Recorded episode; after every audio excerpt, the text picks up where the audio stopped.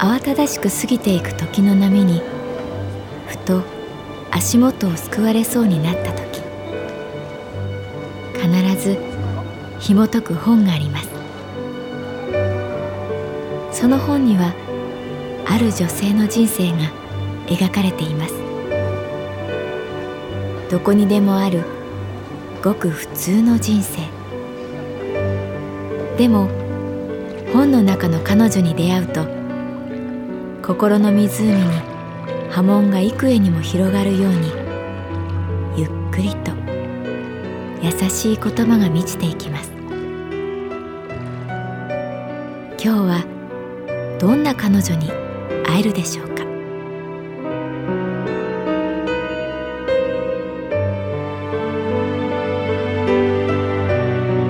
サウンドライブラリー。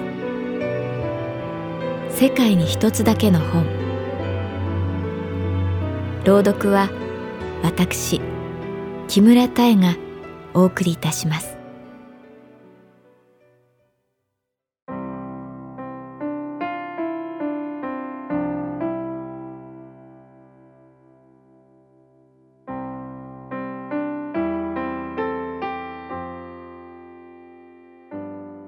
私の名前は月原かな子。39歳。旅行会社に勤めている。我が支店は東京神田神保町にある。神保町は言わずと知れた本屋街。出版社もたくさんあるので常連のお客様に編集者やライターさんデザイナーさんも多い。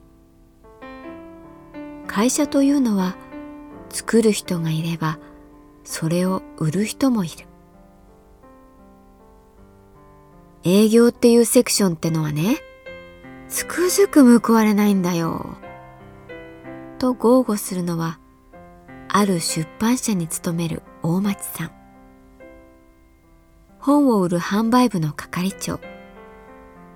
40代前半の彼は髪の毛をトサカのように立たせていつも明るく現れた。もうさ月原さんに会う時だけがオアシスっていうの？憩いの時間なわけなんだよ。わかるかな？大阪出張の手配をする。スポンサーの人や著名人が一緒らしくグリーン車が何席普通の指定が何席あ3人掛けの窓側にしてほしいコンセントが必要だからとか要望も細かい。変更することも多く大町さんが調整役で大変なんだなといつも思っていた。急な難題の時は決まって私が指名された。こんな時にお願いできるの月原さんしかいません。なんとかお願いします。大げさに手を合わせられるとこちらもやるだけのことはやってやろうと気合が入る。その夜閉店すれすれに現れた大町さんはいつもよりくたびれていて髪の毛も立っていなかった。月原さんマジでピンチ。倒れ込むようにカウンターの前に座る。うちの社長がさ、朝一の新幹線で、いきなりなんだよ。出版説明会、仙台、他にも行くって全部で11人、行かないって言ってたのに、宿もさ、牛タン食べたいとか、グリーン車、知らないって。ねえ、なんとかなる？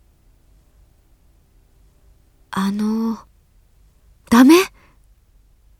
いえ、大町さん、何言ってるのかよくわかりません。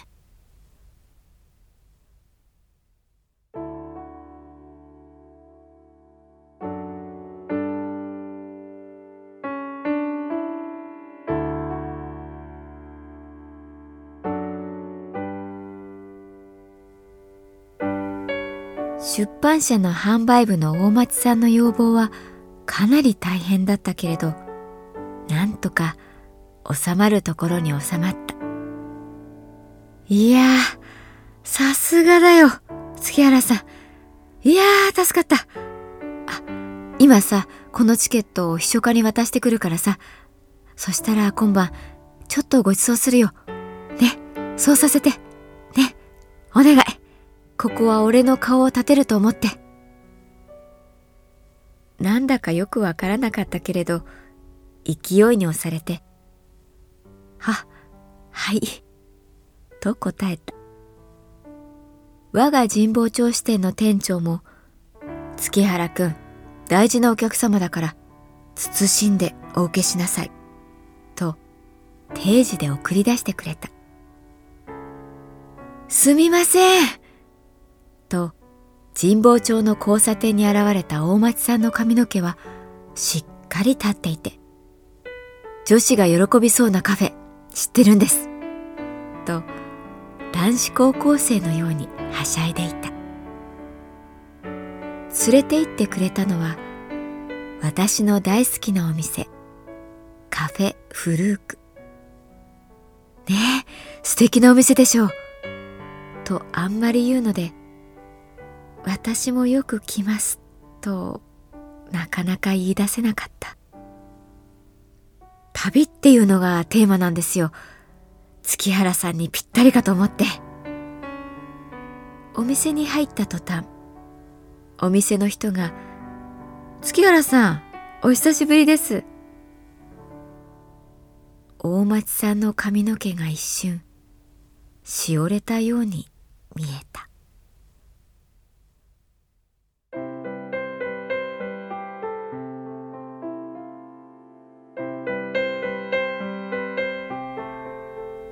大町さんは飾らない楽しい宴席を作る人だった。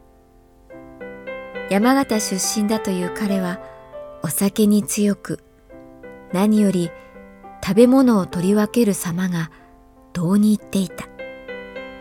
スプーンとフォークを自在に操りソーセージの皮を器用に剥き芸術的にスープをすくった。私はただただ感心して見ているだけだった。営業っていうお仕事大変そうですね。と私が言うとふっと視線をワイングラスに落とし我が社にはね嘆きの壁っていうのがあるんです。と神妙に言った嘆きの壁？そうです。販売部の一番奥。資料室の手前なんですけどそこはね部内の誰からも見えない視覚でしかも声も聞こえない。特別な聖域なんです。白い壁があって。そこでは代々販売部の面々が辛い時壁に向かってまあなんていうか悪態をつくというか愚痴を言うというかざけんじゃねえよこっちだって一生懸命やってんだよとかバキャローそんなことは百も承知なんだよとかまあいろいろ言うわけです。なんだろう不思議なんですけどそこだけ壁の色が違うんです。ちょっと目を離すとそこだけ色が変色しているっていうかそうだな。色がちょっと黄色くなるっていうか口とか嘆きの色は間違いなく黄色です。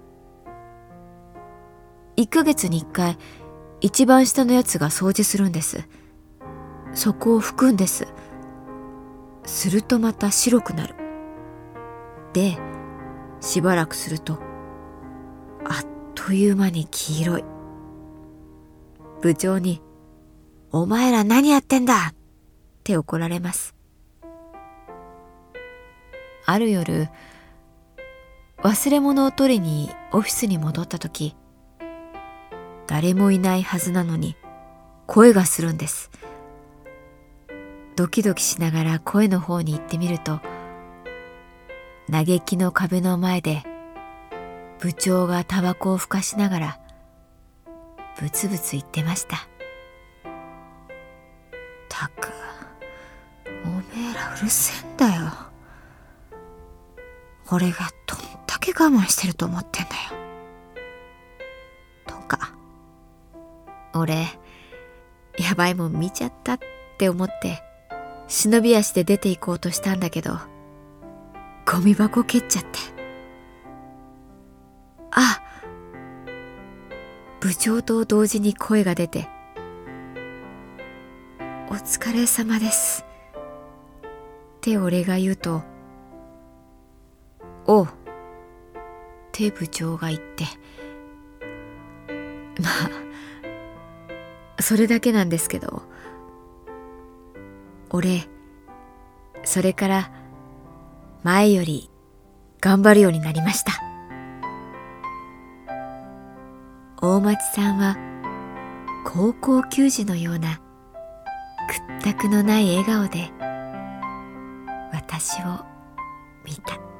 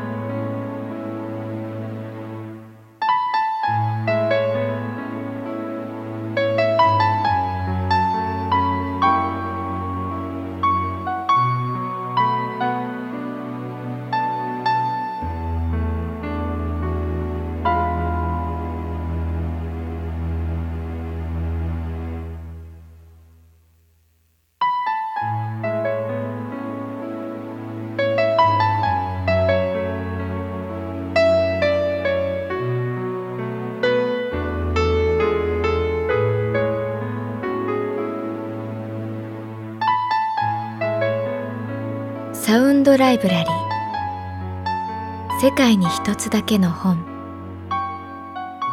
作。北坂雅人。演出。高橋智彦。朗読は私木村多江でお送りいたしました。